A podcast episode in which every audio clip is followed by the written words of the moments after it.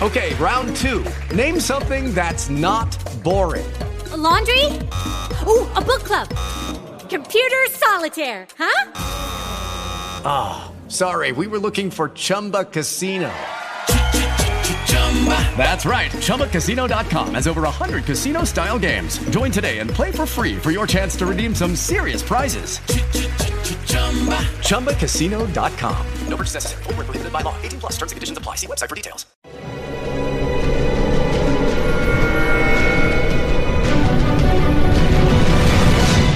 Yo documental.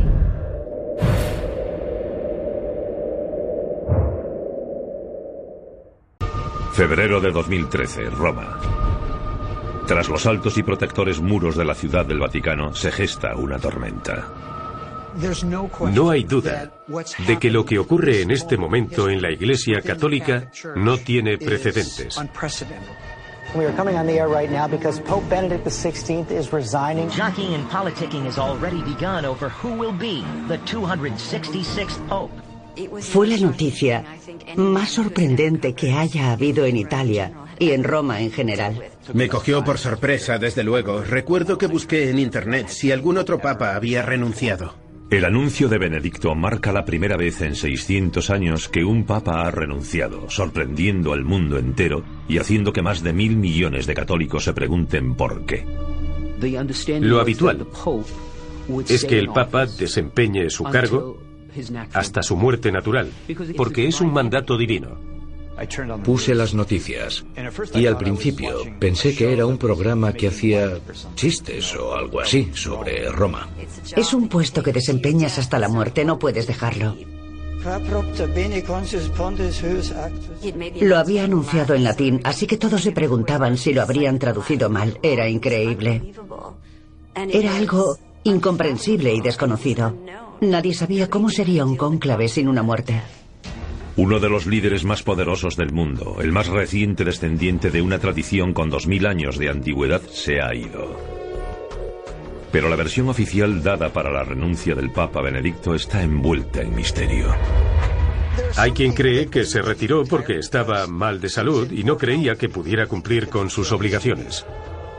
Estaban saliendo a la luz algunas noticias sobre los problemas financieros y la corrupción en la Iglesia Católica. Estoy convencida de que el Papa Benedicto XVI no desveló el verdadero motivo de su renuncia. No tengo duda alguna. Tras el anuncio del Papa, miles de reporteros y católicos confusos llenan la plaza de San Pedro. Mientras el mundo entero observa en busca de respuestas, lo que obtiene en su lugar es un espectacular augurio. A las pocas horas del anuncio casi sin precedentes del Papa Benedicto, el cielo se abre y un violento rayo alcanza la cúpula de la Basílica de San Pedro. Yo estaba al lado de la plaza de San Pedro cuando el rayo cayó sobre la cúpula. Fue lo más espectacular que he visto en mi vida. Luego ocurre de nuevo. Otro rayo rasga el cielo, impacta en el mismo lugar y deja boquiabiertos a los presentes. No hubo nadie, creyente, ateo o lo que fuese, que no captase la intensidad de aquel momento increíble. A los que buscaban en Roma consuelo en la crisis, el impacto de dos rayos al poco del sorprendente anuncio les pareció un presagio. Los aficionados a las profecías enseguida aprovecharon aquello y recordaron una frase de los evangelios que habla de Satanás cayendo sobre la iglesia como un rayo y dijeron que era una señal de Dios. Según muchos expertos eclesiásticos, la renuncia de Benedicto puede hacer que se cumpla una profecía de hace 900 años, que según dicen, afirma que el siguiente papa será el profetizado último papa, que reinará durante una época cataclísmica, o peor aún, el fin del mundo. Menos de dos semanas después, el 12 de marzo de 2013, todos los ojos están puestos en Roma, mientras el cónclave de cardenales se reúne en la capilla Sixtina, que alberga la obra maestra de Miguel Ángel para elegir a un nuevo papa que los gobierne. El cónclave es una institución que data de hace unos mil años, cuando la Iglesia decidió que solo los cardenales podrían elegir a un nuevo papa. Y desde el siglo XIII, los cardenales se encierran en una sala hasta que eligen al nuevo pontífice.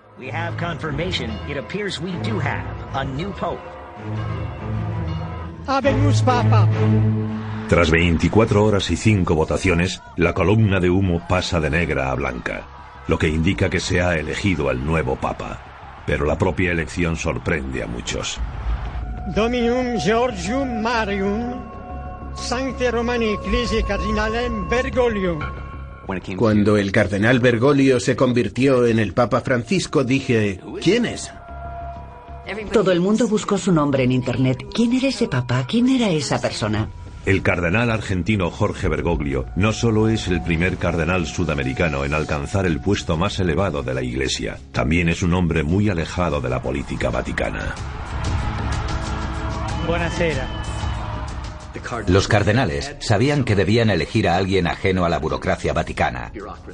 Tenían que mirar más allá. Los cardenales querían que hiciese limpieza. El mandato del Papa Benedicto había estado tocado por luchas internas y escándalos financieros. Había esperanza de que el nuevo Papa fuese alguien diferente. En muchos aspectos el cardenal Jorge Bergoglio será un papa de primicias. El primer papa americano, el primer jesuita, el primero en tomar el nombre de Francisco. Pero para los que habían estudiado las profecías hechas por un santo irlandés llamado Malaquías, muerto hace 900 años, el Papa Francisco, ese Papa de primicias, enviado para restituir la fe en la Iglesia, puede ser en realidad el último Papa. Aunque la importancia de la profecía de Malaquías siempre ha sido un misterio, la propia profecía sigue despertando interés. La gente me pregunta cuál es la profecía más importante de la historia. Creo que la de Malaquías. ¿Quién fue San Malaquías? ¿Y qué dice su profecía sobre nuestro futuro? Hoy Irlanda está considerada como ferviente católica, pero no siempre fue así. En el siglo XII todavía era mayormente pagana, y fue un sacerdote llamado Malaquías el que, según dicen, llevó la disciplina católica a la iglesia irlandesa. En 1139 hizo una peregrinación a Roma y en el camino paró en Claraval, una abadía de Francia. Conoció a Bernardo de Claraval y pronto trabaron amistad. San Bernardo por entonces estaba reformando las órdenes monásticas y era la segunda persona más poderosa del mundo cristiano después del Papa. Las reformas monásticas afectaban a los protocolos y rituales que todos los clérigos ordenados debían seguir. Y se dice que Malaquías llevó esas reformas a Irlanda, que incluían un profundo respeto a sacramentos católicos como el de la confesión, la confirmación y el matrimonio. Él salvó a la Iglesia Católica en Irlanda. Por el trabajo que hizo en Irlanda del Norte fue canonizado y proclamado santo. Era un hombre muy devoto, muy espiritual. También era un curandero muy reconocido. Y tenía visiones y sueños.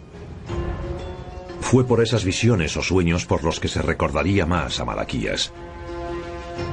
Cuando hizo la peregrinación a Roma para ver al Papa Inocencio II, se dice que contempló la ciudad del Vaticano y tuvo visiones proféticas sobre el futuro.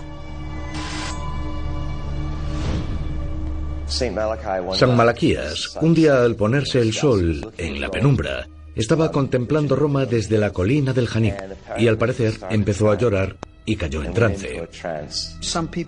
Hay quien dice que se desmayó, despertó y había tenido unas visiones. No está muy claro. Pero lo que sí lo está es que las profecías que anunció estaban relacionadas con los papas que luego se sucedieron. Las profecías inspiradas en esas visiones acabarían dando lugar a la profecía de los papas, que un día causaría revuelo en el Vaticano. Hizo varias profecías. La más famosa es la lista de papas hasta el juicio final. La profecía de los papas es una lista de 112 frases que pretenden ser pistas sobre las identidades de los siguientes 112 papas. Los expertos dicen que el Papa 112 desde la época de Malaquías y el último, según su lista, es el Papa Francisco. La profecía de Malaquías ha captado el interés del público durante siglos y cada vez que hay un cónclave, la gente acude a ella en busca de pistas sobre quién podría ser el siguiente papa. Malaquías predice la identidad de cada futuro papa, no por nombre, sino con descripciones cortas figuradas. La lista contiene frases muy cortas, de dos o tres palabras, que dan una descripción del Papa en cuestión. Y la historia ha demostrado una y otra vez que acertó. Durante siglos se creyó que esas predicciones estaban ocultas o perdidas. Se las entregaron al papado y se perdieron en los archivos de Roma. Si hubiera sido del dominio público que el futuro del Vaticano y el nombre de cada papa venidero se habían revelado, el documento estaría muy solicitado. Así que lo sensato era ocultarlo. Hoy el Archivo Vaticano es famoso por tener guardados todo tipo de secretos. Con más de 85 kilómetros de estanterías que algunos creen repletas de secretos vaticanos, se dice que alberga documentos como la doctrina de la Inmaculada Concepción, actas judiciales de los procesos de los caballeros templarios y la carta oficial de excomunión de Martín Lutero, que llevó a la Reforma Protestante. Si existe una copia original de la profecía de Malaquías, es probable que esté oculta dentro de ese enorme archivo. Si avanzamos hasta el siglo XVI, ahí es donde la cosa se pone interesante con San Malaquías. Casi cuatro siglos después de escrita, la profecía de los papas adquiere gran notoriedad. Por entonces había un estudioso benedictino llamado Arnoldo Wion que descubrió, o dijo que descubrió, un documento asombroso escrito por San Malaquías que revelaba la identidad de todos los futuros papas. Wion publica el texto, y la exactitud de las predicciones de Malaquías causa revuelo dentro de los muros del Vaticano antes de hacerlo en todo el mundo. El Papa 109 de la lista es descrito por Malaquías como de Medietate Lunae o de la media luna. El Papa 109 desde la época del texto de Malaquías es Juan Pablo I, nacido casi 800 años después de que supuestamente se escribiesen las profecías de Malaquías. Juan Pablo I nació con media luna. Su nombre de pila era Albino Luciani, luz blanca de la luna. Su sucesor fue Juan Pablo II, y ese Papa número 110 es descrito un tanto al contrario, de labores solis o del trabajo del sol. Y la profecía de Juan Pablo II es muy interesante, porque nació y fue enterrado durante eclipses solares. Esos eclipses son muy poco frecuentes. Y que haya dos asociados a la misma persona, ¿no resulta extraño? Los papas Juan Pablo I y II están lejos de ser los únicos ejemplos de profecías con inexplicables relaciones con papas reales. La descripción del Papa Benedicto XV es religión devastada. Y ese papa gobernó el Vaticano en la época de la Primera Guerra Mundial de la Revolución Rusa, cuando Rusia se hizo atea. O sea que es una buena descripción de lo que pasaba durante la época de ese papa. Los estudiosos de la profecía resaltan que las similitudes siguen y siguen. La profecía para el Papa Juan XXII era el zapatero de hueso. Su apellido familiar deriva de la palabra hueso, es óseo, y su padre era zapatero, o sea que procedía de una familia de zapateros. De nuevo es una profecía muy exacta. Lucky Land Casino asking people what's the weirdest place you've gotten lucky? Lucky? In line at the deli, I guess? Aha, in my dentist's office. More than once, actually. Do I have to say? Yes, you do. In the car before my kids' PTA meeting. Really? Yes. Excuse me, what's the weirdest place you've gotten lucky? I never win and tell. Well, there you have it. You can get lucky anywhere playing at LuckyLandSlots.com. Play for free right now. Are you feeling lucky? No purchase necessary. Void where prohibited by law. 18 plus. Terms and conditions apply. See website for details. Okay, round two. Name something that's not boring. A laundry? Ooh, a book club. Computer solitaire, huh? Ah, oh, sorry. We were looking for Chumba Casino. That's right. ChumbaCasino.com has over 100 casino style games. Join today and play for free for your chance to redeem some serious prizes. ChumbaCasino.com. No purchase necessary. Full prohibited by law. 18 plus terms and conditions apply. See website for details.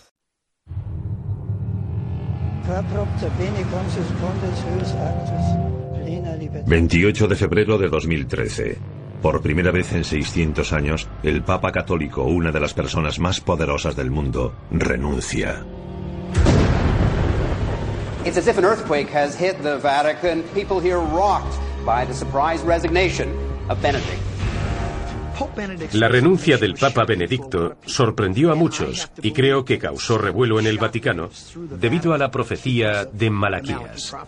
La profecía de los papas, producto de la revelación divina de un santo irlandés hace 900 años, contiene predicciones sobre la identidad de cada papa futuro. Según la lista de San Malaquías, la sucesión de papas termina después del número 112, que algunos expertos creen que es el actual pontífice, el Papa Francisco. Los católicos de todos los continentes son conscientes de la profecía. Incluso el Papa Francisco lo es. Oculta durante siglos, muchas de esas visiones resultaron ser sorprendentemente exactas. Al Papa Pablo VI, por ejemplo, le corresponde la frase flor de las flores, y en su escudo de armas tenía flores. Como muestra del peso que las predicciones de Malaquías tienen en Roma, algunos cardenales han intentado aprovechar para sus ambiciones papales las descripciones de las frases de Malaquías. Se cuenta que hubo cardenales que habían leído la profecía e intentaron asemejarse a su contenido. Uno de ellos fue el cardenal Spellman en 1958. La frase era pastor y navegante. Él era pastor, pero no navegante. El cardenal Spellman alquiló un barco y navegó por el río Tíber de Roma intentando dar la imagen adecuada pero no resultó elegido. Eso nos habla de la gran importancia que tenían aún las profecías de Malaquías. Eso fue en 1958, es decir, 900 años después de haber sido escritas. Enumera 112 papas desde la Edad Media hasta la actualidad y es muy difícil encontrar alguno que no encaje. San Malaquías enumera 112 papas desde el año 1139 y no es solo que la lista acabe lo que hace que los expertos crean que el número 112 será el último papa, sino la supuesta predicción apocalíptica asociada con él. La descripción de Malaquías sobre el último papa dice, Pedro el Romano, que apacentará a su rebaño entre muchas tribulaciones, tras las cuales la ciudad de las siete colinas será destruida y el temible juez juzgará a su pueblo. El fin. La profecía de Malaquías dijo que ese sería el último papa y vería el fin de los tiempos, lo que muchos interpretan como el fin del mundo. Los que dudan de la profecía enseguida destacan algo que ven como una clara discrepancia. Aunque en la mayoría de las otras predicciones no aparece el nombre de los papas de los que habla, la del 112 sí lo hace, y el nombre es Pedro, no Francisco.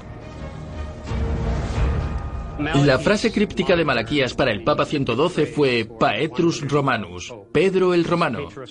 Y eso debía dar una pista sobre su identidad. Bueno, pues cuando el Papa Francisco salió elegido, quedó claro que no se llamaba Pedro. Los que creen en la profecía tienen una explicación. Creo que se esperaba que el Papa tomara el nombre de Pedro, pero en la Iglesia Católica es de dominio público que eso no sería correcto, porque el Papa es el sucesor de San Pedro, no se convierte en él.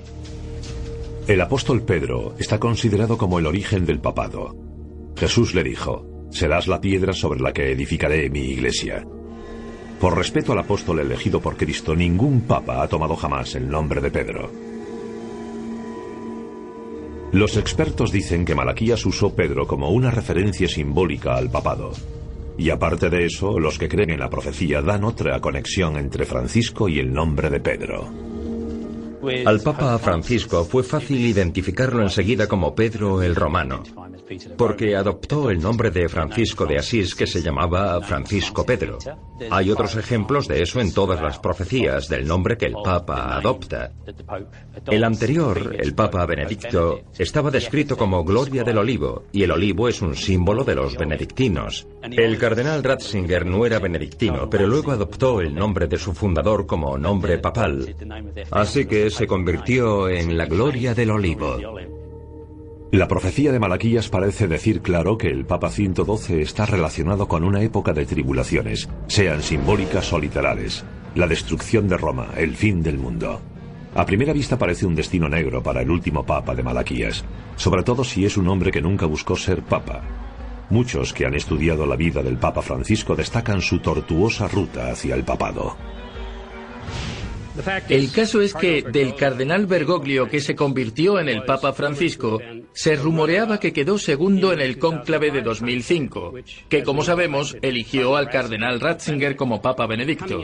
Quedar segundo en un cónclave ocho años antes no es la mejor calificación para que lo elijan Papa esta vez. Y muchos creían que era demasiado mayor, tenía 76 años. Así que no había nada hecho. No era un ganador seguro, sobre todo por la edad pero también porque era bastante desconocido. Nacido de padres inmigrantes, Jorge Bergoglio se hizo jesuita y escaló hasta los puestos más altos de la orden en Argentina. Aunque salvó a muchos de sus compatriotas de las llamadas guerras sucias, en las que 10.000 argentinos desaparecieron y fueron asesinados cuando un régimen militar tomó el poder, el Papa Francisco nunca buscó llamar la atención. Pero hoy, el llamado Papa del Pueblo es famoso, sale en portadas de revistas y cuenta con 17,9 millones de seguidores en su cuenta oficial de Twitter, arroba pontifex. Hay gente que solo quiere ver al Papa Francisco. Hay personas que no son católicas y quieren una foto de él. ¿Quién es ese hombre? Ha puesto de moda ser católico. El público ve al Papa Francisco como uno de nosotros. Viaja en metro, sale y compra el periódico, tiene un coche pequeño. No está siempre por ahí en el Papa móvil. Le gustan los deportes. Sé que le gusta el fútbol y les presta atención a esas cosas. Algunos dicen que los extraños giros del destino que llevaron a Francisco a ser papa contribuyen a confirmar que estaba predestinado y que la inquietante profecía de Malaquías se está cumpliendo. Otros dicen que es todo pura coincidencia. Pero hay otra profecía, una respaldada por el Vaticano, que también vaticina un funesto destino para un papa y que según muchos puede coincidir con la profecía de Malaquías y por tanto puede llegar a cumplirse pronto. Hace un siglo, en lo que se consideró como uno de los milagros más famosos del cristianismo, tres niños de Fátima, Portugal, afirmaron que los visitaba la Virgen María y que les había revelado un secreto tan aterrador que la Iglesia lo guardó bajo llave durante décadas. El motivo de que nunca se revelara es que al parecer predice el asesinato de un papa. Hace nueve siglos, un santo de Irlanda del Norte tuvo visiones que supuestamente le revelaron toda la sucesión futura de papas, descritos no por nombre, sino con una frase corta.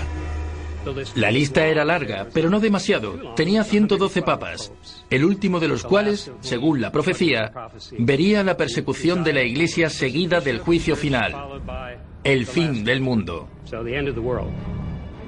Hablamos de unas 112 predicciones de papas seguidos. Es muy distinto que uno solo. Los que creen en la profecía dicen que el Papa Francisco es el último y que el fin del mundo empezará pronto. La última visión de Malaquías es siniestra. Vincula la llegada de ese último papa, que al menos en número coincide con el Papa Francisco, con el juicio final o el fin del mundo. Las profecías terminan con una especie de párrafo que describe el fin de la Iglesia Católica y también del papado. La profecía de Malaquías dice que este será el último papa y estará asociado con algo llamado el fin de los tiempos, que muchos han interpretado como el fin del mundo. Roma será destruida y ese será el final. Y creo que debemos prestar atención. Es un vaticinio aterrador. Pero algo aún más inquietante es que no es la única profecía existente que predice una amenaza violenta para un papa, y puede que para la propia humanidad.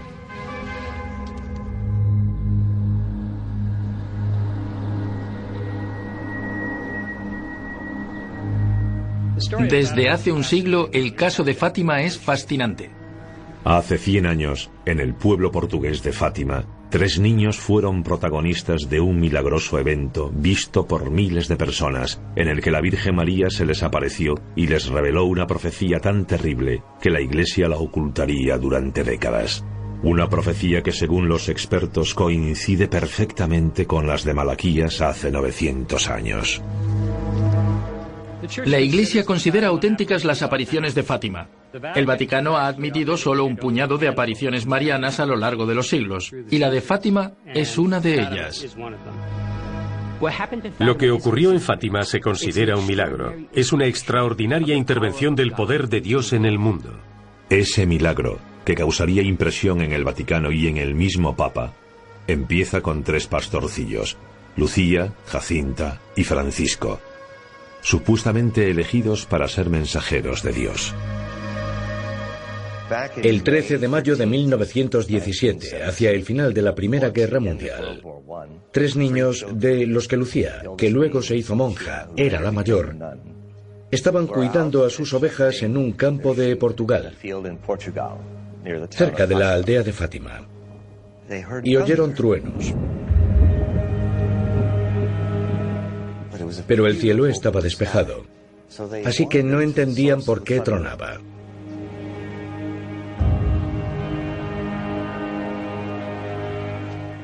De pronto vieron un destello de luz. Levantaron la vista, vieron a una mujer vestida de blanco, la cual les habló y les dijo que era María, la madre de Jesús.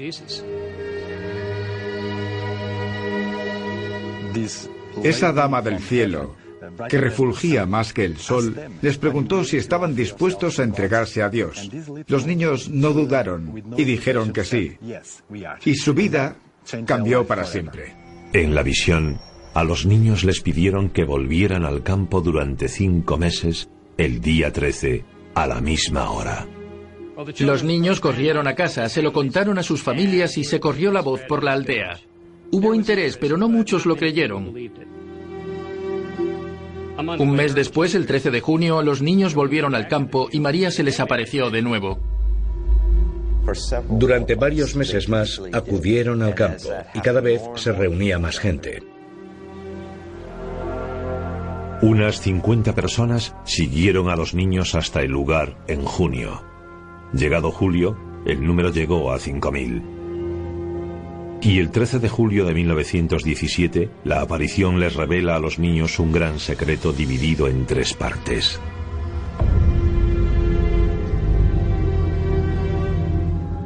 En la primera visión, se abrió el suelo ante ellos y vieron el infierno. Lucía escribe que de no haberles prometido a Nuestra Señora que irían al cielo, habrían muerto de terror. La gente debe enmendarse y pedir perdón por sus pecados. No deben seguir ofendiendo a nuestro Señor porque ya está demasiado ofendido. María dijo, mirad lo que pasa cuando alguien peca. Decidle a la gente que se arrepienta. El segundo secreto era la predicción del fin de la Primera Guerra Mundial y una advertencia sobre una futura guerra aún peor. Está claro que se refería a la Segunda Guerra Mundial. Sobre el tercer secreto, Sor Lucía dijo que no creía que pudiera revelarlo. Eso provocó que se creyese que era algo tan terrible que ella no se atrevía a desvelarlo. Las visiones prosiguen durante el verano y en otoño un enorme gentío, algunos con cámaras, se reúnen con esperanza de presenciar la aparición. Lo que sigue es quizá el ejemplo mejor documentado de la historia de un milagro bíblico. Todo aquello alcanzó el clímax en octubre, o sea, seis meses después de la primera aparición, el 13 de octubre de 1917. Había decenas de miles de personas reunidas en aquel campo, entre ellas muchos escépticos. Había reporteros, pues la noticia se había propagado por Europa. Ese día llovía mucho. El cielo estaba encapotado. Llovía a cántaros. De hecho, en las fotos se ve a la gente con paraguas abiertos. Estaban en un campo enorme y muy embarrado. 50.000 personas se congregan con lluvia y barro así de hondo. Es un infierno. Los pastorcillos esperan diligentes bajo la fuerte lluvia a la Virgen María. A medida que pasa el tiempo, la enorme multitud reunida empieza a impacientarse y se pregunta si de verdad pasará algo. Pero de pronto, fieles y escépticos por igual comparten la misma experiencia milagrosa.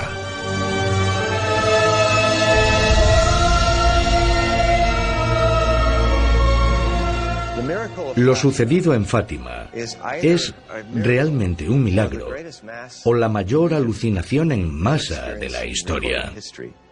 50.000 personas afirman que la lluvia paró de repente.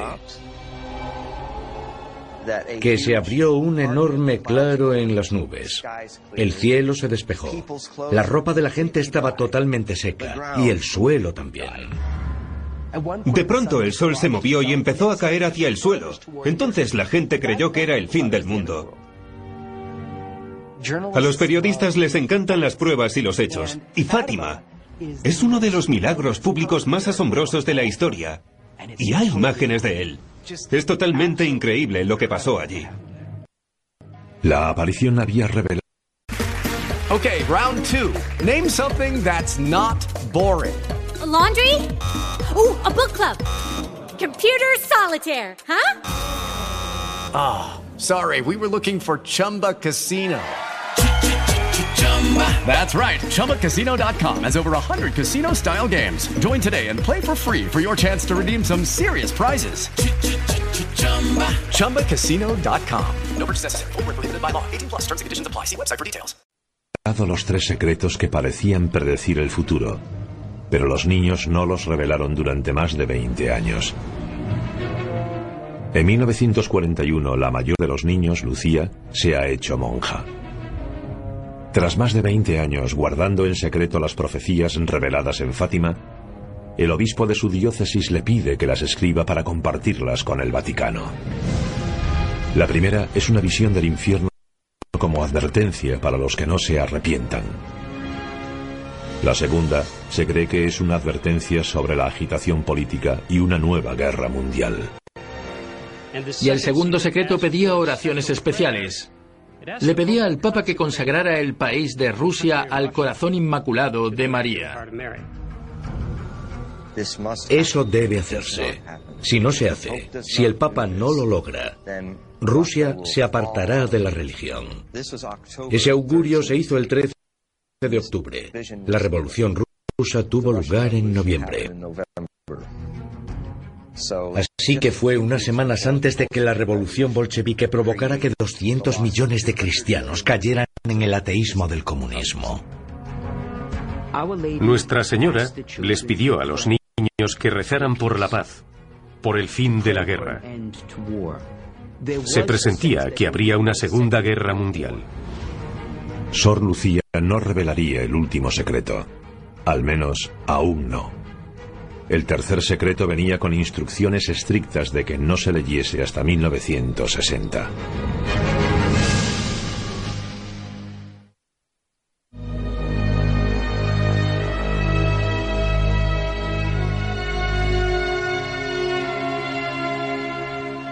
Hace un siglo, tres niños pastores de Fátima, Portugal, afirmaron que la Virgen María se les había aparecido repetidas veces en varios meses. El episodio de Fátima es el más increíble de la historia, aparte de la encarnación de nuestro Señor. Esas apariciones se produjeron mes tras mes y con cada una la multitud aumentaba muchísimo. Había miles y miles de personas. Durante esos episodios, se dice que la Virgen María les reveló a esos niños varias predicciones funestas, englobadas en lo que se conocería como los tres misterios de Fátima. Les pidió a los niños que fomentasen la devoción hacia su corazón inmaculado. Les dijo que rezasen en concreto por los sacerdotes y les dio tres secretos que al parecer predecían el futuro. El tercer secreto lo guarda la mayor, Lucía, hasta bien entrada la edad adulta, mucho después de hacerse monja, y solo lo revela a instancias de su obispo. Su superior le pidió que escribiera el tercer mensaje, algo que ella no quería hacer, pero se lo ordenó su obispo. Ella lo selló en un sobre, le dijo al obispo que lo enviase a Roma y que no se abriese hasta 1960. Lo abrió en el Vaticano no en 1960, sino en 1959, el Papa Juan XXIII, que quería ver cuál era el secreto. Dijo, traedme ese secreto del archivo vaticano. Lo abrió, lo leyó Volvió a sellar el sobre y lo envió de nuevo al archivo. El sobre contiene una predicción tan terrible que el Vaticano seguiría ocultándolo durante décadas. ¿Cuál era el secreto? Pues era muy sencillo. Decía que un obispo vestido de blanco, presumiblemente el Papa, seguido por un grupo de otros obispos, monjas y curas, subía una montaña empinada. Caminaba sobre cadáveres de obispos, sacerdotes y católicos. Y al llegar a la cima de la montaña, se arrodilla ante una cruz.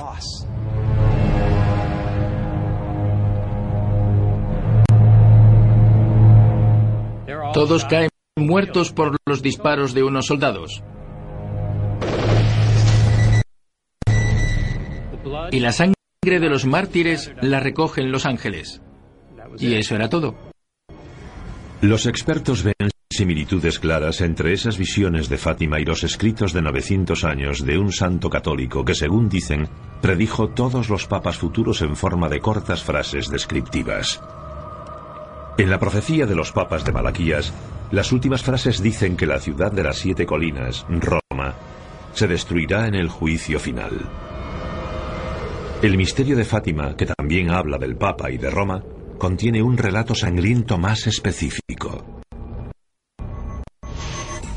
Durante más de 20 años, el secreto que a Sor Lucía le entregaron en Fátima permanece encerrado en el archivo vaticano y requiere la autoridad del propio Papa para abrirlo. El 13 de mayo de 1981, un aciago acontecimiento hace que el Papa Juan Pablo II ordene su recuperación.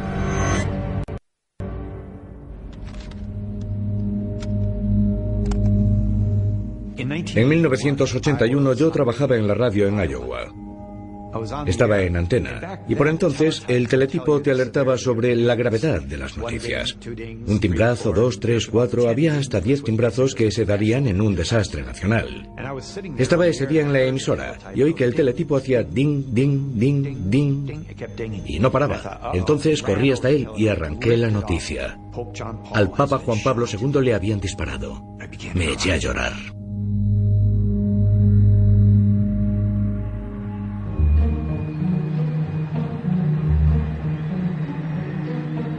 El 13 de mayo de 1981, Juan Pablo II está entrando en la plaza de San Pedro.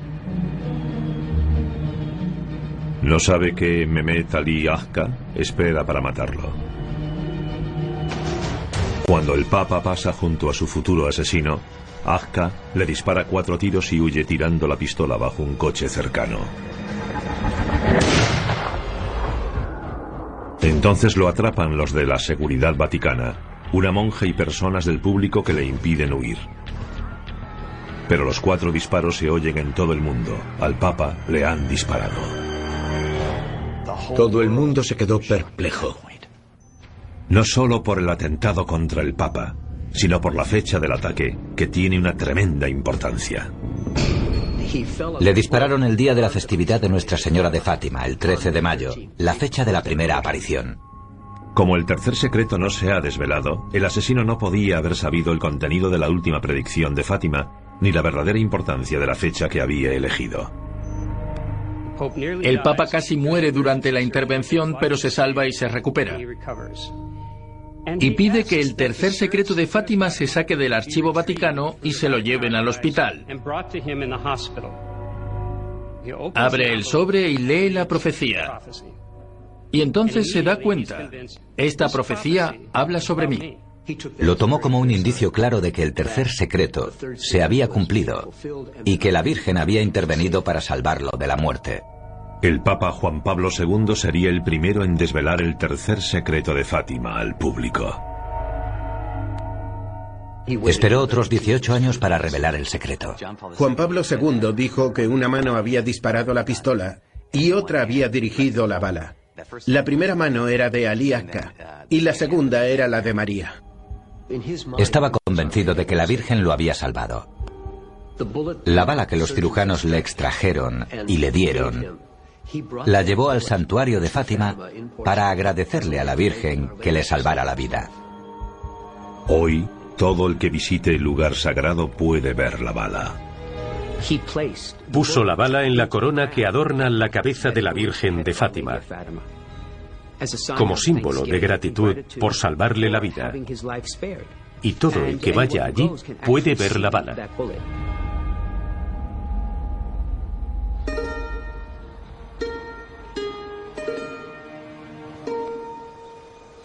Fátima se convirtió en un lugar muy importante para la Iglesia Católica y para todo el mundo. Es un lugar bonito porque se ha conservado tal como era hace 100 años. Hoy, unos 4 millones de personas visitan Fátima cada año para reflexionar sobre los hechos extraordinarios relacionados con las apariciones ante los pastorcillos hace un siglo. Y algunos recorren un buen trecho de rodillas para honrar a la Virgen María. El Papa Francisco vino a Fátima el 12 y el 13 de mayo de 2017 para celebrar con toda la Iglesia el centenario de las apariciones de la Virgen.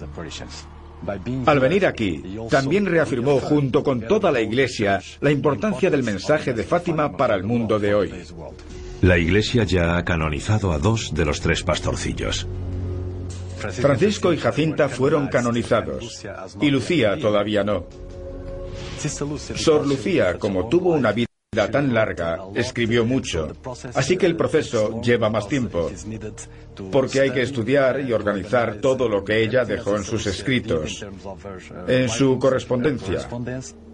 El proceso ya está en marcha en Roma y rezamos y deseamos que pronto sea canonizada también.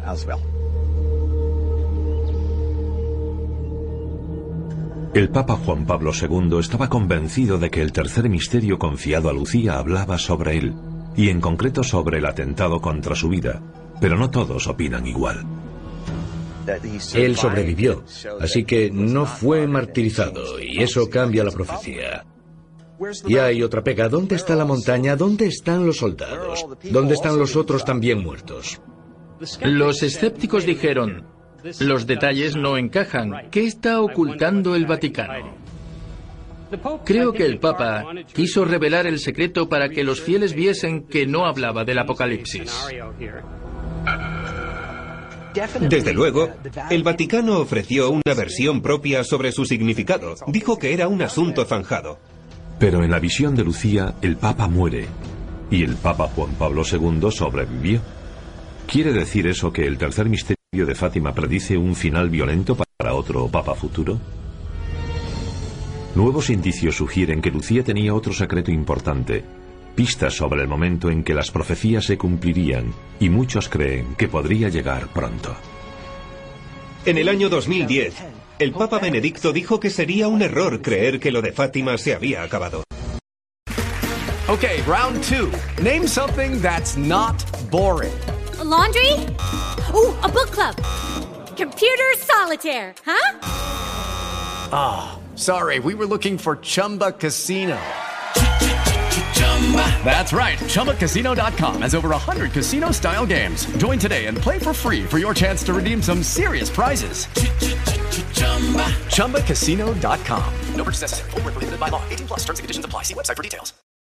Are you struggling to lose weight and keep it off? Tired of wasting time and money on starvation diets that lead to more frustration and stress? If there was a weight loss solution that could actually work for you, would you try it? Then head to Golo.com. I'm Steve. I lost 138 pounds in nine months on Golo. I'm Amber. I've lost 128 pounds with Golo taking release. If you're ready to take back control of your life, head to Golo.com now and see how Golo can work for you. That's G O L O.com. My sleep is way better. My inflammation has gone way down. Golo saved my life. I was way overweight. That's what sent me down the path. I wanted to make sure and live for my kid. I have literally tried everything. I was on the verge of getting gastric bypass surgery, and I saw the Golo commercial, and it was the last thing I tried because it worked. Join over 2 million people who have found a better way to lose weight with Golo. Your healthier and happier life begins at golo.com. That's G O L O.com. Again, G O L O.com.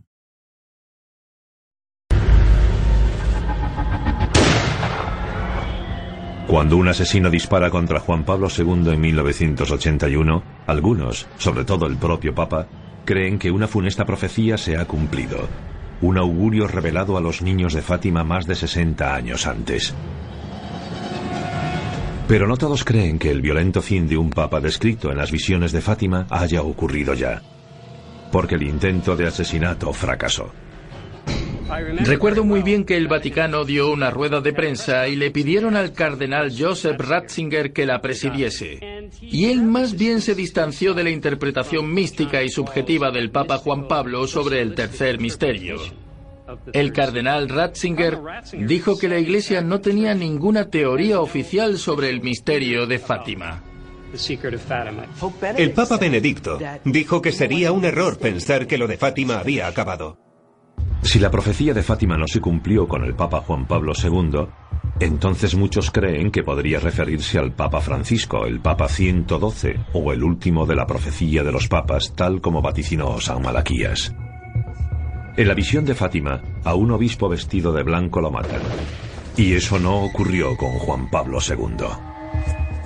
Ojalá nunca pase nada, pero Francisco ignora toda precaución de seguridad. Sale, se mezcla con el gentío. Si ve a un enfermo o a un niño, se acerca y habla con ellos. Vuelve loco al personal de seguridad debido a su espontaneidad. Hoy el Papa está muy bien protegido, pero no es un secreto que el Papa Francisco prescinde de algunas medidas habituales de seguridad para poder acercarse a la gente, así que protegerlo resulta complicado. Él suele suele ser bastante espontáneo. Le gusta acercarse a la gente y se impacienta mucho si algo le impide el contacto con la gente. El Papa Francisco está en una posición muy vulnerable. Se pone en situaciones en las que, aun con medidas básicas de control, podría verse atrapado en una avalancha de gente y le da igual salir herido, no le importa. En la historia del papado, diez papas han sido asesinados. Muchos de ellos fueron martirizados por defender el cristianismo, como el Papa Sixto II, capturado por soldados mientras daba un sermón y decapitado después de que el emperador condenara a muerte a los líderes cristianos. Otros, como el Papa Juan VIII, cayeron en redes de intrigas políticas. Lo envenenaron tras excomulgar a líderes de la iglesia que creyó que querían destituirlo. Y como no murió lo bastante rápido, le aplastaron la cabeza con un martillo. En la época moderna los asesinatos papales o los intentos han sido muy escasos. Juan Pablo siempre iba a lugares seguros. Francisco va a donde hay problemas. Va a sitios donde hay guerras terribles. Creo que hubo gran preocupación en el Vaticano cuando decidió ir a la República Centroafricana. Hay guerra en esa zona y podrían haberlo matado. La seguridad italiana ha dicho que ha detenido o frustrado dos atentados en la Plaza de San Pedro en el tiempo que Francisco lleva de papa. ¿Quién protege del peligro al Santo Padre de Roma? Es la Guardia Suiza, una versión papal del servicio secreto más conocidos por su colorido uniforme formal. También son los bien adiestrados hombres de negro que corren junto al Papa en los desfiles. La Guardia Suiza existe desde el siglo XVI, cuando los suizos eran los mejores mercenarios en la lucha por el Sacro Imperio Romano. En 1981, con el atentado contra el Papa Juan Pablo II, la Guardia Suiza reforzó su adiestramiento sobre armas de fuego cortas.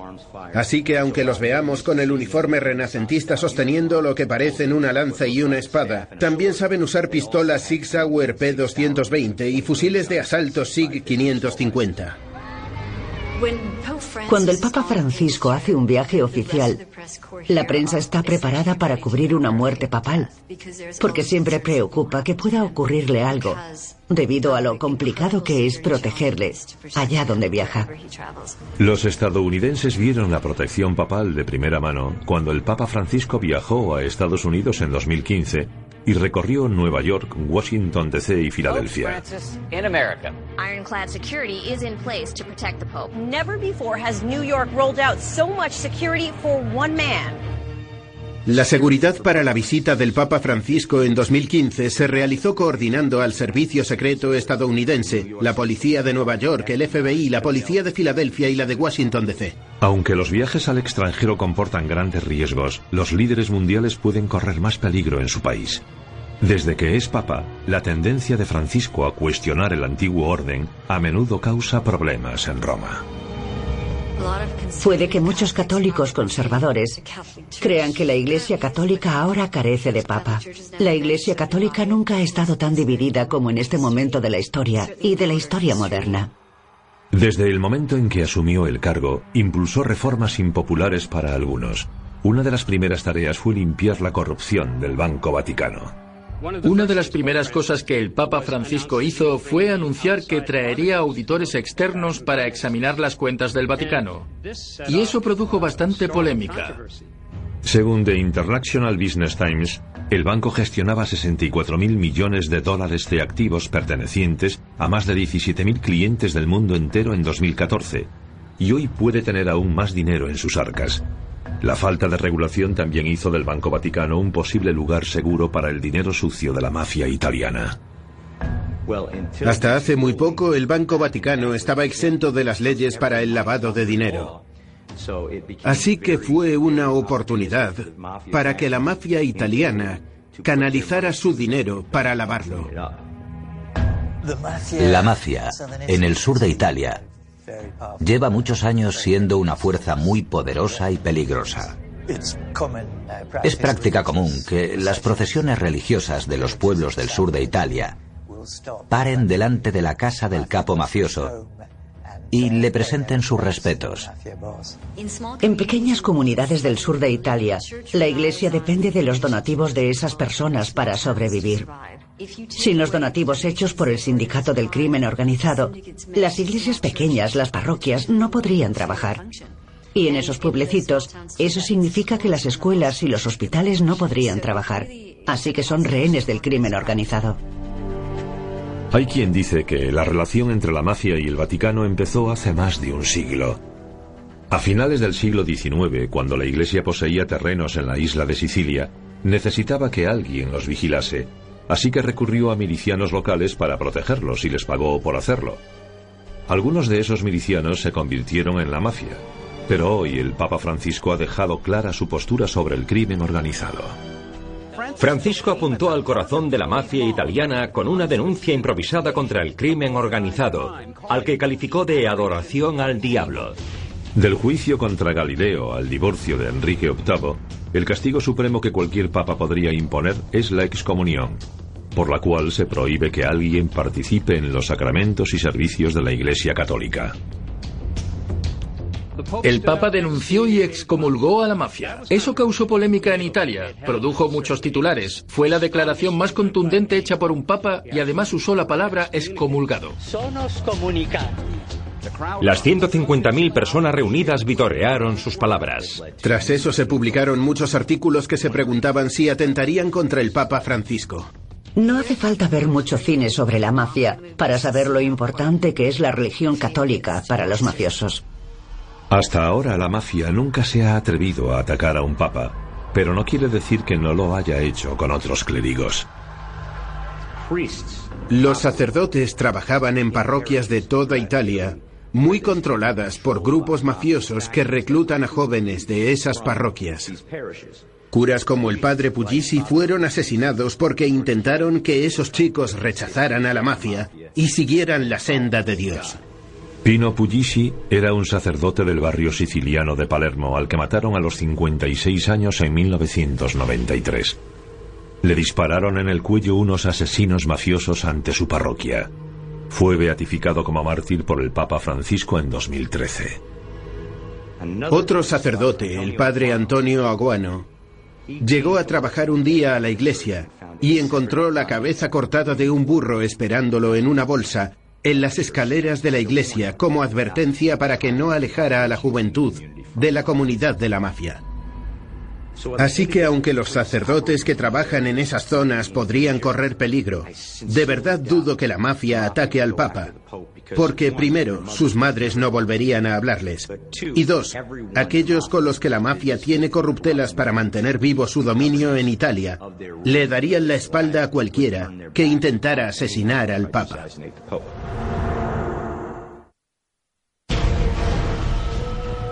La profecía de hace 900 años, hecha por San Malaquías, vaticina un fin apocalíptico para el Papa 112.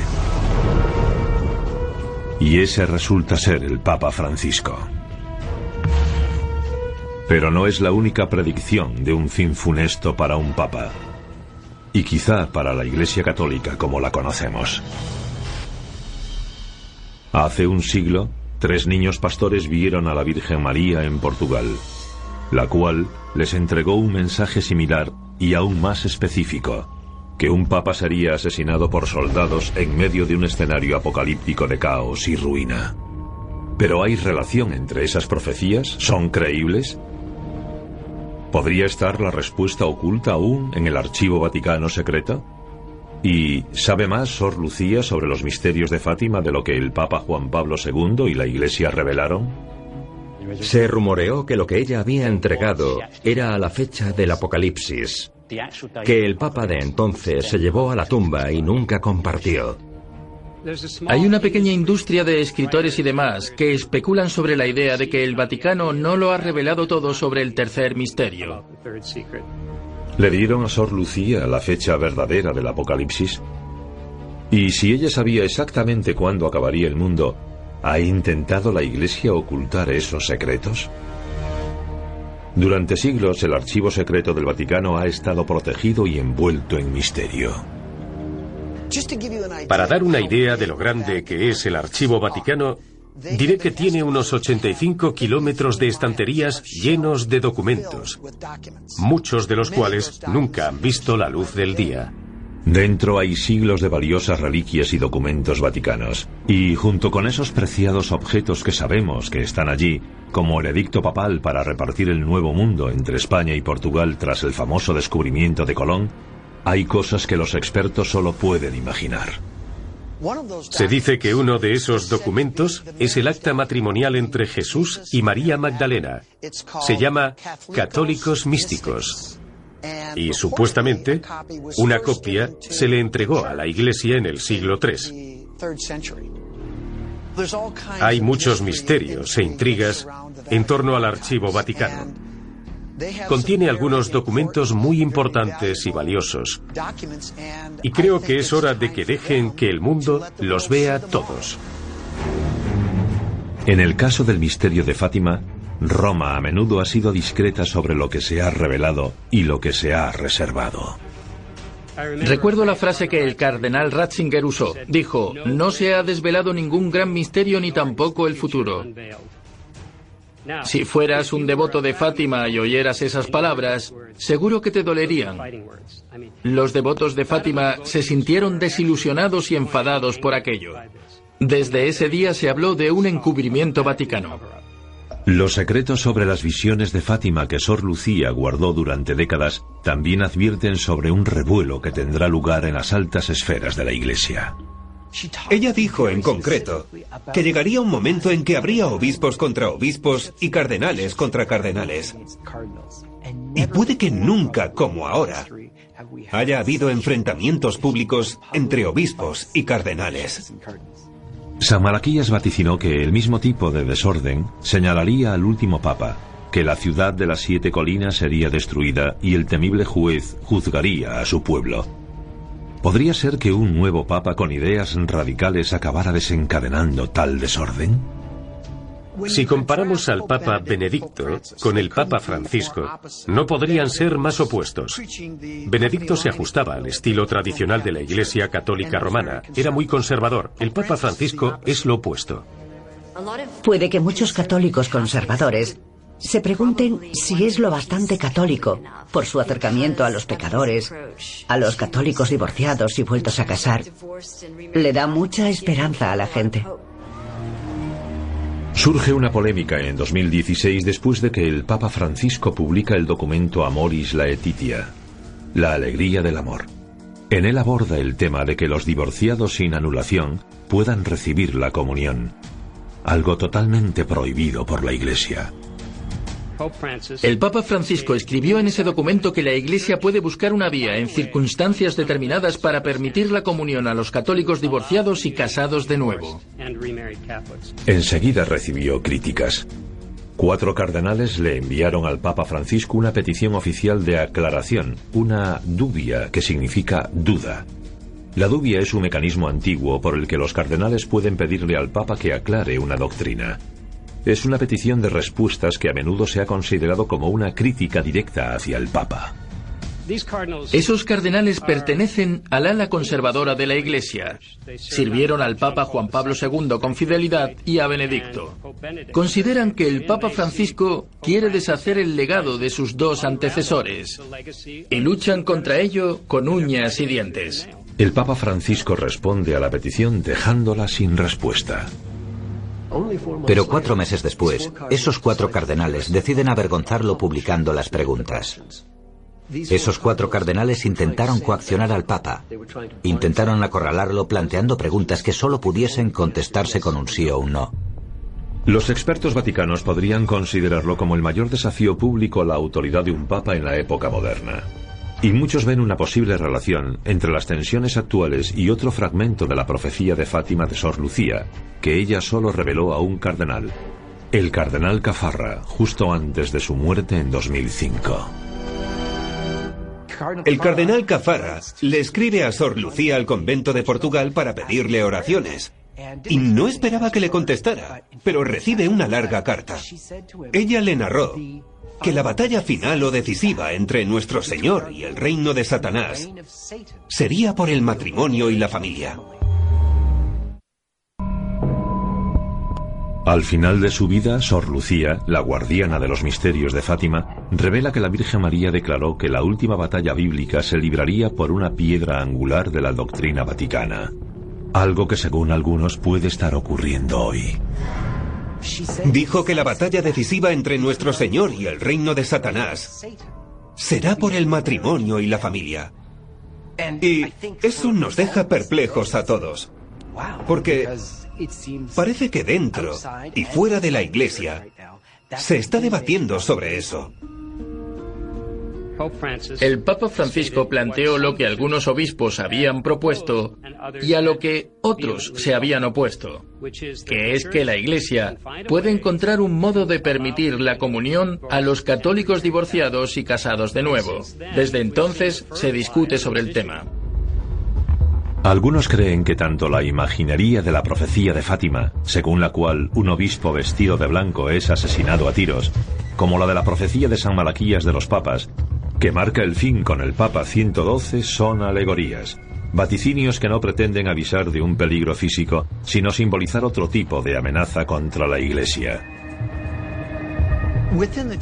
Dentro de la Iglesia, ahora mismo, existe un conflicto entre los cristianos conservadores y algunos de los cristianos más liberales. No es muy distinto de lo que ocurre en la política estadounidense actualmente. Del apoyo del Papa Francisco a la comunión para los católicos divorciados sin anulación, a la posibilidad de dispensar del celibato sacerdotal en ciertas partes del mundo, parece que el Papa no teme a la polémica. Este Papa pasa de preocuparse de los temas de doctrina interna a los que afectan a los católicos de a pie. La desigualdad e injusticia económicas, las guerras, la crisis de los refugiados en todo el mundo. Cuando Francisco fue elegido, fue como si la aguja hubiera cambiado al fin de surco. Pero también ha molestado a fuerzas tradicionalistas con mucho poder en la Iglesia. Esa es la batalla que se libra dentro de la Iglesia. Muchos no lo aceptan, pero cada vez hay más que empiezan a hacerlo.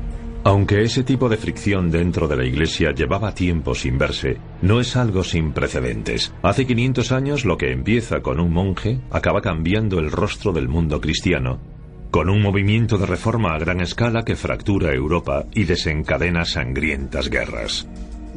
Martín Lutero pasará a la historia probablemente como el principal reformador de la Iglesia. Él fue el que cogió lo que consideraba incongruencias entre las escrituras y la vida real. Fue a Roma en peregrinación. Se hizo doctor en el Antiguo Testamento y dio clases en la Universidad de Wittenberg. Y entonces empezó a ver que había detalles de la Iglesia que no le parecían acordes con la doctrina del cristianismo. Las incongruencias que Lutero ve en la Iglesia tienen relación con las indulgencias papales que son cuotas cobradas a los fieles para que los absuelvan de sus pecados. La práctica deriva de las cruzadas de los siglos XII y XIII, cuando a los guerreros se les prometía la salvación a cambio de luchar en nombre de la Iglesia para salvar Jerusalén. A los que no combatían se les pedía que pagaran una cuota a la Iglesia para allanar su camino hacia el cielo. Lutero creía que el perdón debía venir directamente de Dios y que no es necesario que la Iglesia lo gestione. Además, Lutero se opone al modo en que la Iglesia usa ese dinero. El dinero de las indulgencias se usaba para costear la construcción de la Basílica de San Pedro y estaba pagando verdaderos derroches. Lutero, como monje muy devoto, creía que eso no era lo que la Iglesia debía hacer con su dinero. Eso provocó un gran debate y fue uno de los momentos bajos del cristianismo. Sobre las 2 de la tarde del 31 de octubre de 1517, Martín Lutero va a la iglesia de Todos los Santos de Wittenberg, Alemania, martillo en mano, y allí clava sus famosas 95 tesis en la puerta.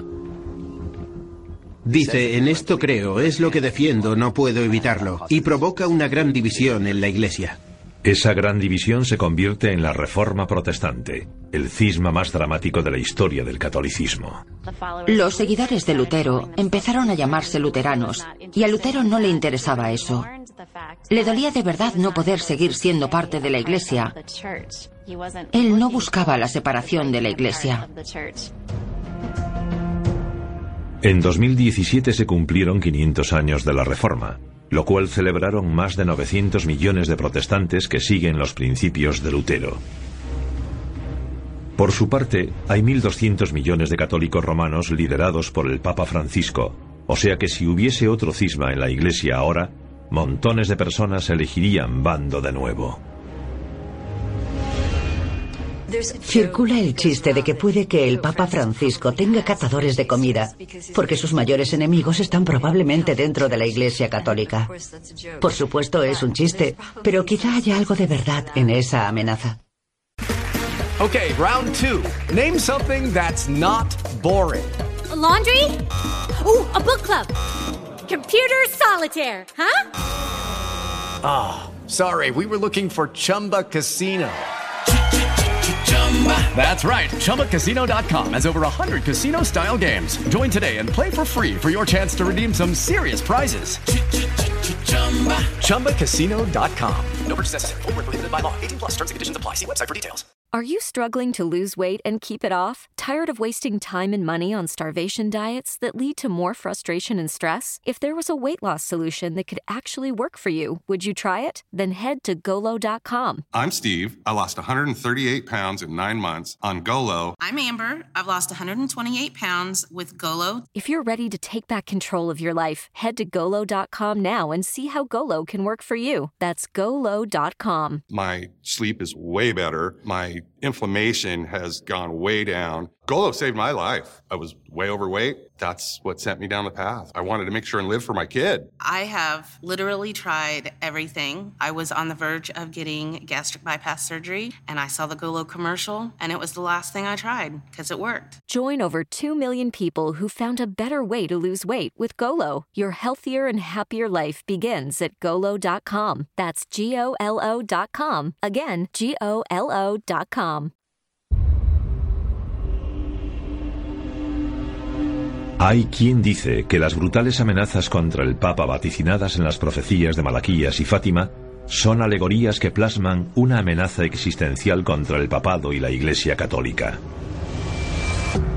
Según Malaquías, el Papa 112 será el último, y las visiones de Fátima vaticinan la aniquilación de naciones enteras. Por tanto, ¿qué son? ¿Predicciones alegóricas o una descripción real de la destrucción del mundo que no solo amenaza a la Iglesia, sino a la propia humanidad. Siempre preocupa que Italia sufra un atentado y por supuesto el principal objetivo de un atentado podría ser la Iglesia Católica.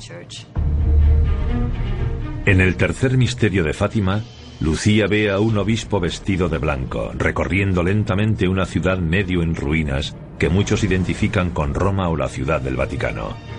Roma también se considera la ciudad de las siete colinas mencionada en la profecía de Malaquías. Si hay un ataque inminente, los muros se cierran. La ciudad del Vaticano se diseñó durante el Sacro Imperio Romano para resistir un ataque. Las amenazas contra la ciudad del Vaticano no son solo teóricas o proféticas, son reales y están ocurriendo ya. El Daesh libra una guerra santa contra la sociedad occidental, contra todas las demás religiones. Eso incluye a la Iglesia Católica. El Daesh ha publicado en Internet que ha declarado al Papa enemigo número uno. La declaración se produjo en 2016 después de que la organización publicó un vídeo de tanques avanzando hacia una Roma posapocalíptica. Ese vídeo muestra el Coliseo, también la ciudad de Roma y la plaza de San Pedro. El Daesh, en noviembre de 2017, emitió una amenaza en Internet y dijo que iba a atacar y a matar a cuantas más personas fuera posible en Navidades, cuando la gente se reúne en el Vaticano y celebra la Navidad. El ataque no se produjo, pero distinguir las amenazas falsas de las verosímiles puede ser casi imposible. Las organizaciones terroristas han dicho muy claro que quieren destruir el Vaticano por causa de las cruzadas, para vengarse de ellas. Han publicado cantidad de fotos con la bandera negra del Estado Islámico en el obelisco de la Plaza de San Pedro. Creo que es muy verosímil que quieren atacar a las multitudes de la Plaza de San Pedro o al propio Papa. ¿Qué mejor objetivo que el líder de la Iglesia Católica Romana? Ese es el Papa. Así que sin duda, cualquier papa, en este caso Francisco, que es el actual, será un objetivo para alguien como el Daesh, que opina que lo que el papa predica es un insulto para lo que ellos creen. Así que para la seguridad de una persona pública como un presidente o un papa, sobre todo un papa que quiere ser accesible a sus fieles, eso es un problema. Porque cualquiera podría acercarse a él en cualquier momento. En su propaganda, el objetivo declarado del Daesh es precipitar el apocalipsis, el fin de los tiempos. ¿Podría provocar un ataque así, el juicio final y el fin también profetizado por Malaquías en la profecía de los papas? San Malaquías habló sobre ello. Dijo que el Papa y los cardenales tendrían que irse de Roma porque estaría destruida. Eso podría pasar por un atentado terrorista o por el supervolcán del oeste de Nápoles si deja de estar durmiente y erupciona. Algunos expertos creen que la aterradora imaginería de Sor Lucía coincide con la profética advertencia de Malaquías, y además que ambas predicciones también se unen a otra famosa profecía bíblica, el libro de las revelaciones.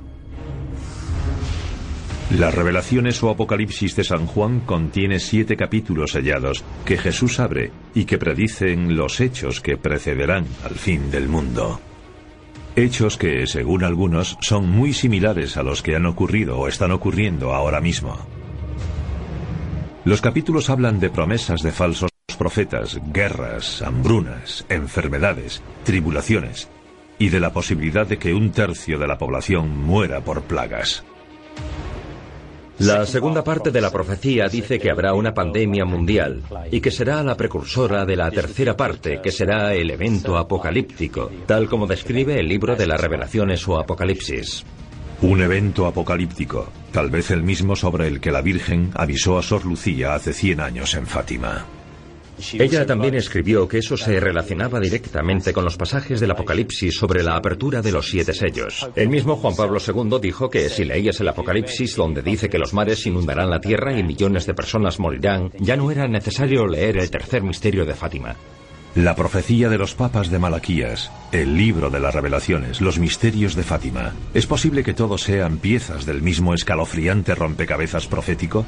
Un fragmento más de los misterios de Fátima puede indicar que nuestro mundo va a chocar con la profecía. Se están dando circunstancias que podrían desencadenar una tercera guerra mundial como predicen muchos profetas.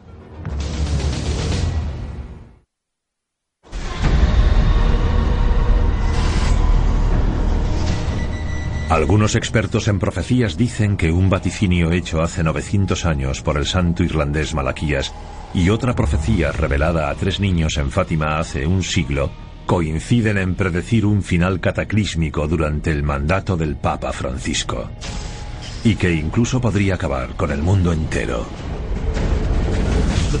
El tercer mensaje era una visión de muchas, muchas personas. Muchos clérigos entre ellas. Obispos. Uno de ellos de blanco, presumiblemente el Papa, que suben por un monte y caen abatidos a tiros. Y que cuando el obispo de blanco llega a la cima del monte, es asesinado. Hay otro detalle clave en las visiones de Fátima de 1917 que según muchos puede referirse a hechos del siglo XX y también de ahora. Es una mención a un país en concreto. Que suben por un monte y caen abatidos a tiros. Y que cuando el obispo de blanco llega a la cima del monte, es asesinado. Hay otro detalle clave en las visiones de Fátima de 1917 que según muchos puede referirse a hechos del siglo XX y también de ahora. Es una mención a un país en concreto, Rusia. Dios va a castigar al mundo por sus pecados, mediante guerras, hambrunas y persecuciones contra la Iglesia y el Santo Padre. Para evitarlo pediré que se consagre Rusia a mi corazón inmaculado. Pedía que el Papa consagrara Rusia al corazón inmaculado de María. La consagración es una ceremonia formal por la que el Papa distingue a una persona, un grupo o un lugar como sagrado, dedicado a Dios. La profecía también advierte de graves consecuencias por todo el mundo si Rusia no es consagrada.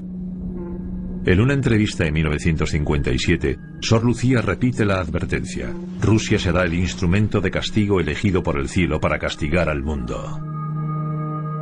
Ella prometió que si se hacía eso habría paz. Rusia se convertiría y el mundo gozaría de un largo periodo de paz. Y advirtió que si no se hacía, ocurrirían grandes calamidades. Rusia propagará sus errores por el mundo, provocando guerras y persecuciones contra la Iglesia. El bueno será martirizado, el Santo Padre sufrirá mucho y varias naciones serán aniquiladas. Eso se convierte en una parte muy importante de esas profecías. La consagración no se produjo. Si no se hace, Rusia propagará sus errores. ¿Se refería eso a la propagación del comunismo? La visión de Fátima se produce en 1917 y durante las décadas posteriores los expertos dedujeron que esa predicción se refería a la futura revolución bolchevique que depone a los Romanov, la última dinastía reinante de Rusia, en una sangrienta rebelión comunista. El ataque comunista contra la Iglesia es directo.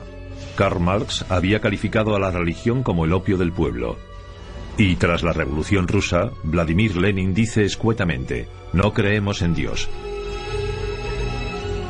Sor Lucía, que había pasado la profecía al Vaticano, implora durante décadas que la Iglesia consagre a Rusia. La Iglesia ha discutido durante 100 años sobre ese tema. Al final, en 1984, tres años después de su atentado fallido durante la festividad de Fátima, el Papa Juan Pablo II consagra el mundo al Sagrado Corazón de Fátima. Pero una destacada omisión siempre ha perturbado a los expertos en Fátima. No consagró a Rusia específicamente. Y ahí surge una gran polémica, porque ella pide la consagración de Rusia y los papas no lo hacen. Incluso cuando en 1984 Juan Pablo II consagra el mundo a Nuestra Señora de Fátima, no menciona a Rusia, específicamente nombrándola. Rusia aún no ha sido consagrada. Se dedujo hace mucho que la propagación de los errores de Rusia predicha por la profecía se refiere al comunismo. Pero, ¿y si esa suposición es errónea y las visiones se refieren a un problema más actual con Rusia? The differences between Russia and the United States are profound and will not be resolved soon. Russia is carrying out a campaign of destabilization to change the international order, fracture NATO, and undermine U.S. leadership around the world. Así que podría decirse, y los rusos también lo ven así, que estamos en una nueva guerra fría. Russia's President Vladimir Putin ordered a deliberate campaign carefully constructed to undermine our election. Septiembre de 2017. En la pequeña iglesia de Santa María in Capella, Italia, a orillas del río Tíber, un obrero está arreglando el altar. Al apartar una losa de mármol descubre algo extraordinario. En dos vasijas de barro con nombres grabados en las tapas hay reliquias, huesos que se creen de San Pedro, el apóstol de Jesús y el predecesor de todos los papas de la Iglesia Católica. Pero ¿qué significa ese descubrimiento casual? ¿Fue vaticinado en una profecía tan inquietante como la de Malaquías y Fátima? Nostradamus, el famoso profeta del siglo XVI, dijo que la tumba de San Pedro se descubriría cuando la Iglesia o el mundo estuvieran a punto de acabarse. Hay paralelismos entre las visiones de Nostradamus anunciadas sobre 1550 y las hechas en 1590 por San Malaquías. Nostradamus recogió sus profecías en versos llamados cuartetos, recopilados en capítulos conocidos como centurias. El cuarteto 66 de la centuria 6 dice, Con la fundación de una nueva secta los huesos del gran romano serán encontrados, el sepulcro cubierto de mármol estará, la tierra temblará en abril, mal enterrado. Encontraron la tumba, lo cual se menciona. O sea que estamos en el periodo de peligro de que el Vaticano se destruya. ¿De verdad insinúa Nostradamus que el apocalipsis está muy cerca? Y si es así, ¿confirma las profecías de Malaquías y Fátima? Son solo referencias de tipo general, no una situación en un momento concreto del siglo XX o XXI. Algunos dicen que Nostradamus, Malaquías y Sor Lucía vieron lo mismo. Un cambio cataclísmico en la era moderna. Malaquías predice que el Papa 112 será el último. Sor Lucía revela la escalofriante visión de un final apocalíptico que la Virgen le mostró en Fátima hace un siglo. La profecía publicada por el Vaticano decía, el Santo Padre pasaba por una ciudad medio en ruinas. Rezaba por las almas de los muertos que encontraba a su paso. Al alcanzar la cima de la montaña al pie de una gran cruz, caía muerto por soldados que le disparaban balas y flechas.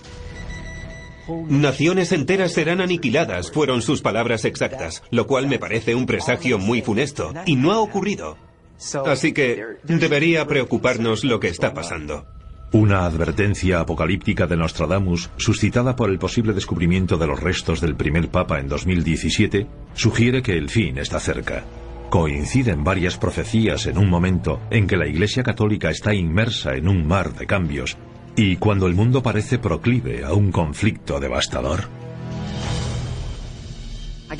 Creo que deberíamos preguntarnos qué diferencia hay entre la profecía del fin del mundo de la que habla la Biblia y otros textos religiosos y la profecía de Malaquías. En realidad creo que hablan de lo mismo. Hay distintos modos de ver el futuro, hay vaticinios y revelaciones. Y en el contexto religioso tiende a verse la profecía como la revelación de la voluntad de Dios. Es clave para el cristianismo. Sin profecía el Mesías no se habría identificado. ¿Está ya cerca el fin del mundo? El propio Papa tiene una opinión sobre ello. Sorprendió a los periodistas hace dos años. Fue volviendo de un viaje papal. En el avión, el Papa Francisco sacó el tema. Dijo, por cierto, no soy el antipapa ni el anticristo. Es decir, que no soy el último papa que habrá antes del apocalipsis. Creo que quiso decirles a los católicos que era una idea ridícula, pero que sintiese la necesidad de hablar de ello es por algo. La Iglesia atemorizó a la gente diciendo que el fin del mundo se acercaba y no iba a ser bueno. La gente teme todo lo que no entiende o las incertidumbres. Así que teme el fin. Y muchas veces se tiran de un precipicio, por así decirlo, y temen lo peor. Pero será el fin de algo y el inicio de otra cosa. Un nuevo comienzo. De los relatos sobre Noé del Antiguo Testamento al Nuevo Testamento construido sobre la resurrección, los católicos llevan siglos creyendo que la pérdida y el dolor a menudo son necesarios para renacer. Incluso si la profecía se cumple, cierto grado de destrucción podría preparar el camino para que el renacer ocurra. La verdad, estamos en un momento crítico de la historia de nuestra especie y debemos tomar buenas decisiones, de lo contrario se acabará todo. ¿Se transforma la Iglesia continuamente? Por supuesto. ¿Produce santos la Iglesia? Sí. ¿Tiene pecadores en su seno? Sí. Pero como el Papa Francisco dijo, la Iglesia no es un museo de santos, sino un hospital para pecadores. Cada santo tiene un pasado y cada pecador un futuro. Y para esto está la Iglesia. Creo que el mundo espera que el Papa ofrezca orientación moral.